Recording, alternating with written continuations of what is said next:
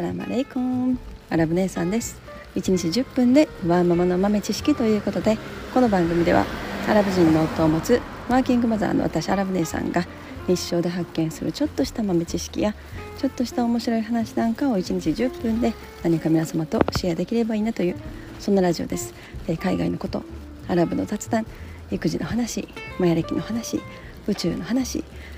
えー、最近はブロックチェーン Web3.0、えー、NFT、まあ、そんな話がちょっと多いんですけれども、えー、そんなことをメインに発信しております。ということで、えー、もう気温が、まあ、気温の差がすごすぎてちょっと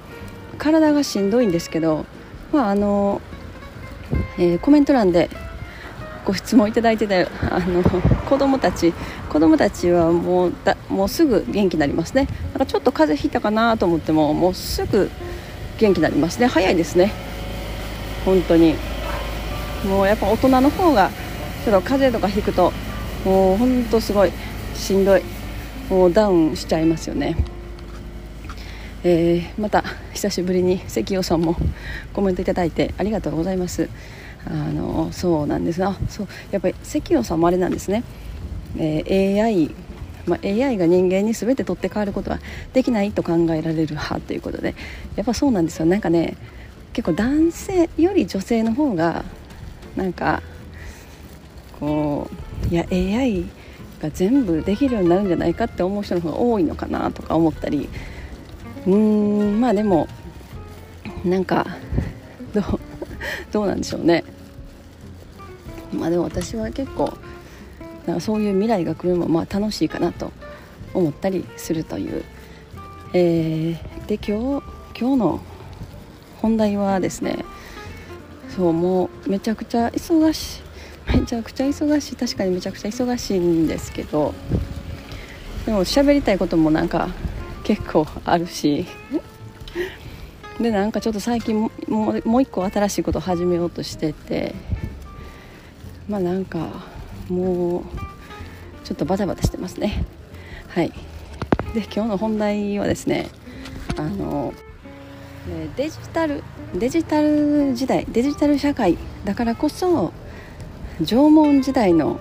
母たちに回帰するっていうそんな話をしたいなと思います。またもう何の話やねんっていうね。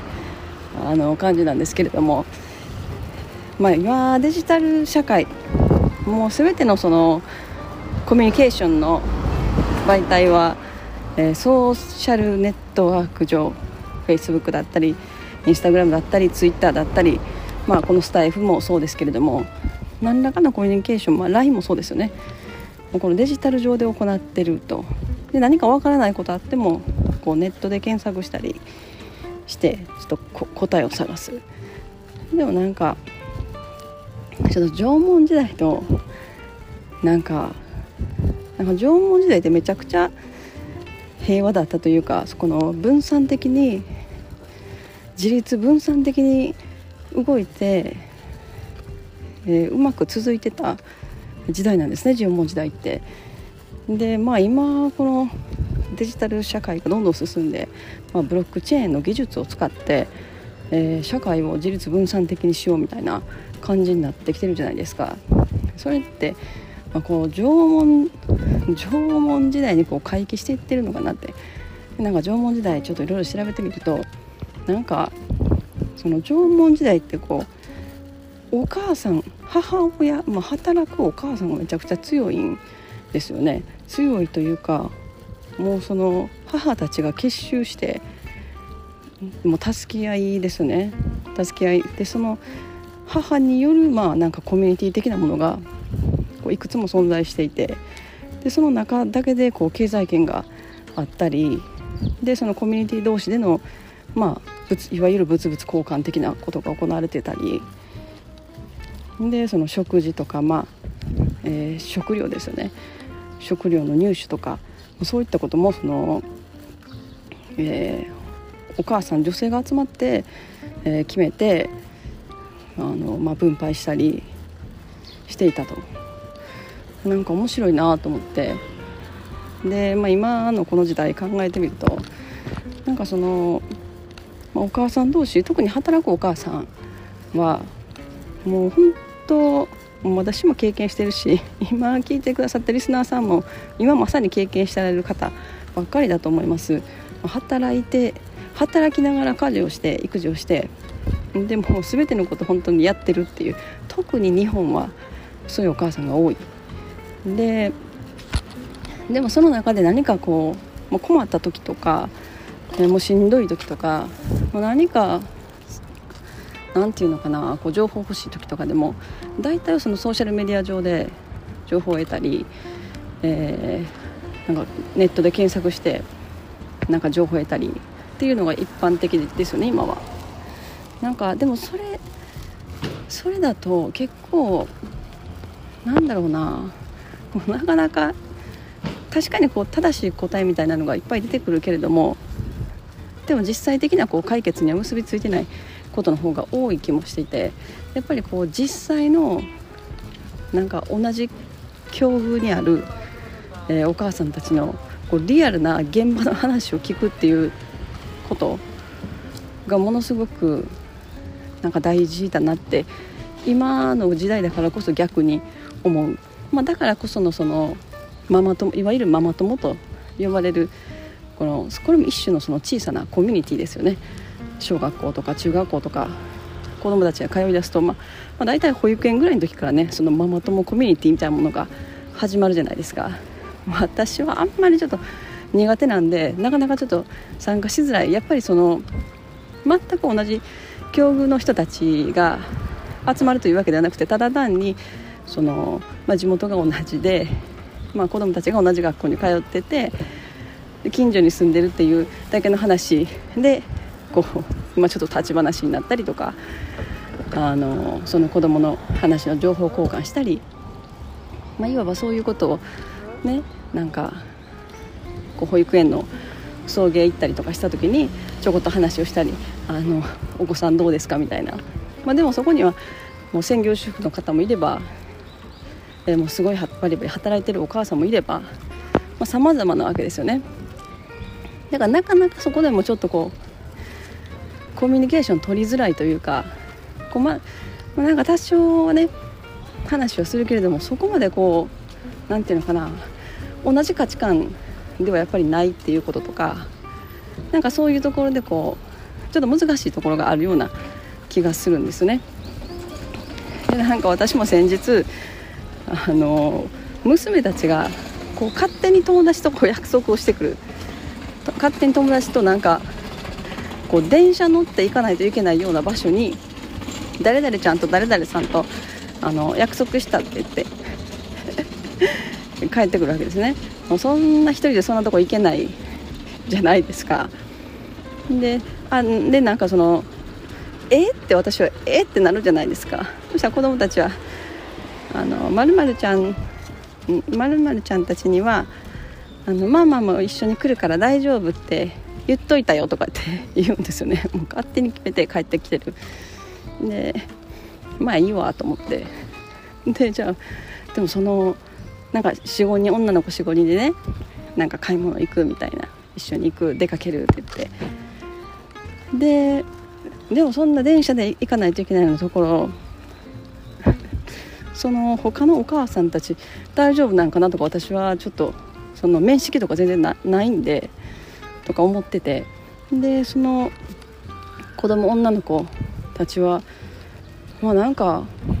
普段から結構そういうふうに友達同士でいろいろ出かけたりしてんのかなとか私の小学校の時考えたら私は本当にもう小学校2年生とか3年生とかでももうなんか1人でバス乗って買い物行ったりとかすっごいしてたんでだなんか、まあ、昭和の時代って結構そんな感じじゃないですか。なんかそういうのを考えると、まあ、そういう感覚で育てはってる、まあ、今もそういう感覚で育てはってる。お母さんもいるのかなとか思って。でもその待ち合わせの日に行ったら もうその何て言うんですか。女の子45人いたらその一人一人の友達のお母さんみんな来てはって。もうびっくりしてみんな初めましてですよね。でもう子供たちに振り回される母親たちみたいななんかそんな状況になっててまあ まあいいわと思ってとりあえずそれで、まあ、なんか一緒に出かけることになってでまあそこでね他のお母さんたちといろいろ話とかするんですけど、まあ、やっぱりなんなんていうのかなそのこうそれぞれのもう全く異なるこう何の共通点も共通点って言ったらその子供たちが同じ学校に通ってるっていうことだけなんですよね。で他にはその何の共通点もないところからこうそこでちょっとしたこうコミュニティを形成するというかそれは結構なんか難しいことなんだなっていうのをちょっと感じましたね。でなんかまあ私がそこで何か思ったのはなんかこう同じ価値観を持っててで、まあ、同じような境遇にあって、まあ、働いててなんかそういう人たちが、まあ、もちろんそのデジタル空間では、まあ、誰かがこうそういう発信をし始めるとその似たような人とか同じようなこう共感したりする人たちがそこに集まってはきますけれどもそこから何ていうのかなもっとこう深い部分のつながりまでにはいかないじゃないですかなかなか。かそこをなんかやっぱこの Web3.0 ブロックチェーンの世界では結構なんかそういうところがリアルのつながりにもつながってきている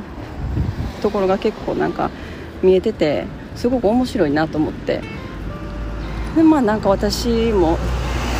ちょっとそういうのをすごく考えてますね。このなんかやっぱ話を聞くとその働いてるお母さんめちゃくちゃ忙しいじゃないですか。もう特にフルタイムで働いて。家事も育児もしてなかなかその